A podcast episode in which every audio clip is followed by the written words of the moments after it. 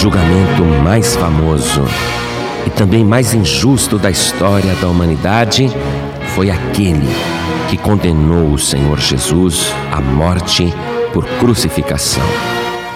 Toda a lei ocidental é baseada no direito romano e, apesar do julgamento do Senhor Jesus ter sido uma verdadeira farsa, é evidente que procurou se respeitar as normas de um processo jurídico. Portanto, tal julgamento deveria ter uma sentença e por escrito.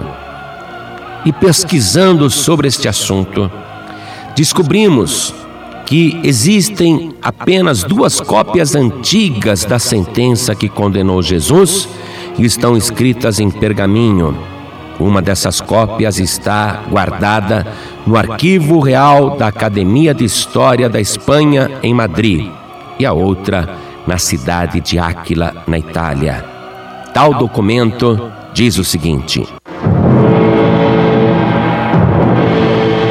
Eu, Pôncio Pilatos, regente governador de Jerusalém, neste ano 19 do reino de Tibério, imperador romano de todo o mundo, monarca invencível, no ano 121 da Olimpíada, ano 124 da Ilíada, ano 73 da progênie do Império Romano e ano 1297 da independência da Babilônia, sendo governador da Judéia Quintino Sérvio e gerente da Baixa Galileia Herodes Antipas, tendo como pontífice do sumo sacerdote Caifás, Magnus do Templo, Ali Lamael, Robã Acabel, sendo cônsules romanos na cidade de Jerusalém, Franquino Centauro, Quintino Cornélio Sublime e Sisto Popílio Rusto.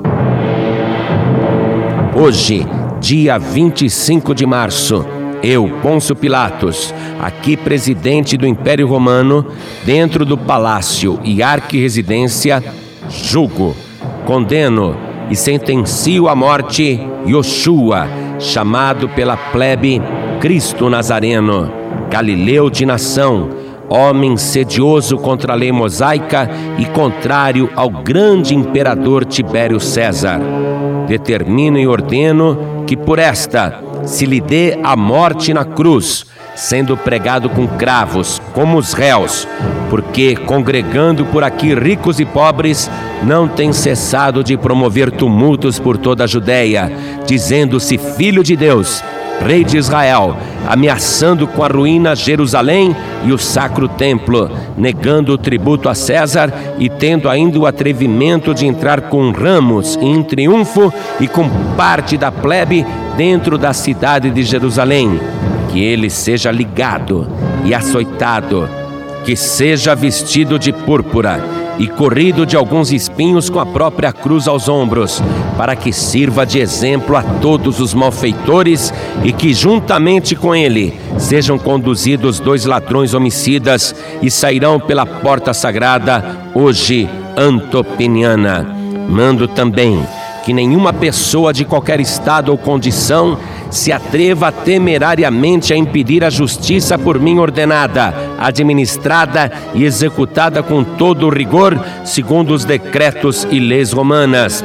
Quem tal se atrever será acusado de rebelião e sofrerá as penas respectivas.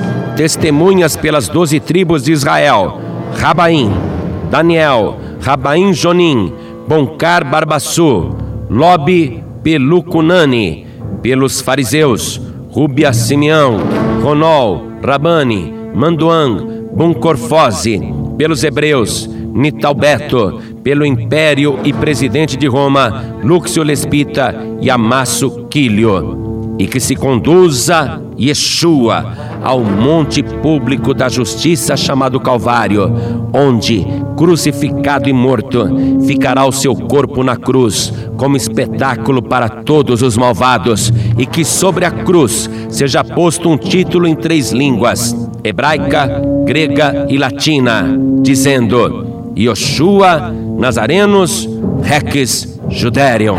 Esta é a sentença cumpra-se.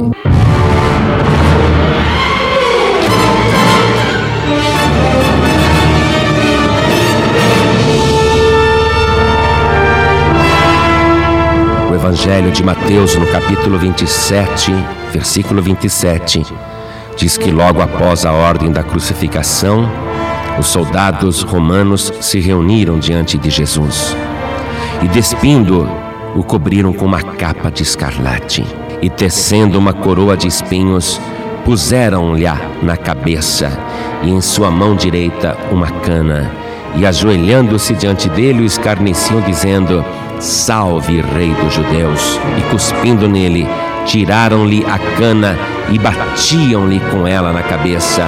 E depois de o haverem escarnecido, tiraram-lhe a capa, vestiram-lhe as suas vestes e o levaram para ser crucificado.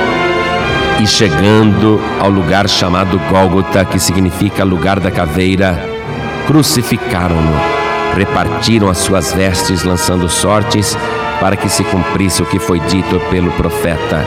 Repartiram entre si as minhas vestes e sobre a minha túnica lançaram sortes. E assentados o guardavam ali. E por cima da sua cabeça puseram escrita a sua acusação: Este é Jesus, o Rei dos Judeus. E foram crucificados com ele dois salteadores um à direita e outro à esquerda. O Evangelho nos garante que ali, pendurado no madeiro, no meio de dois malfeitores, estava o meigo Nazareno. E ele ficou ali, até que às três horas da tarde rendeu o seu espírito. Terra estremeceu, houve um terremoto, trevas total, e o Filho de Deus morreu. Em seguida, o seu corpo foi retirado da cruz e colocado num sepulcro, fortemente guardado por soldados durante aqueles três dias em que ele havia prometido que iria ressuscitar. E assim ficou no final da sexta-feira, o sábado inteiro. E todo mundo, inclusive os discípulos, acreditavam realmente que o Senhor Jesus estava morto. Mas o próprio Evangelho nos diz que no domingo pela manhã houve novamente um grande terremoto, porque um anjo do Senhor descendo do céu chegou, removeu a pedra que estava na entrada do sepulcro e sentou-se sobre ela. E o aspecto do anjo era como um relâmpago, e a sua veste branca como a neve. E os guardas que guardavam o sepulcro com medo ficaram muito assombrados e como mortos. E eis que surge de dentro da sepultura aquele mesmo Nazareno que injustamente tinha sido condenado à morte. Agora Deus estava fazendo justiça. Ele não poderia ficar retido pela sepultura, porque ele não tinha pecado algum nem culpa alguma. Agora ele sai ressuscitado. As marcas dos pregos ainda podem ser vistas nas suas mãos e nos seus pés. Sobre a sua fronte ainda há marcas de feridas por causa da cura do espinho. No seu lado direito ainda tem aquela marca da lança do soldado romano, mas nenhum desses ferimentos conta mais, porque Jesus Cristo está vivo e ele sai caminhando. Aquele que tem vida e vida de verdade, agora está tomando posse da morte, está aniquilando o inferno e tendo a vitória contra toda a maldade. Jesus Cristo ressuscitou. Aquela frase que Pilatos mandou colocar sobre Jesus, escrito em latim: Este é Jesus, o Rei dos Judeus. Mandou também colocar uma tradução em hebraico e grego, isto é, as três línguas mais importantes daquela época, as três línguas universais. Agora sim estava confirmada a palavra: Jesus não era apenas o Rei dos Judeus, nem apenas o Rei dos gregos, nem apenas o Rei dos romanos, mas Ele é o Rei de toda a humanidade, o Rei dos reis e o Senhor dos senhores.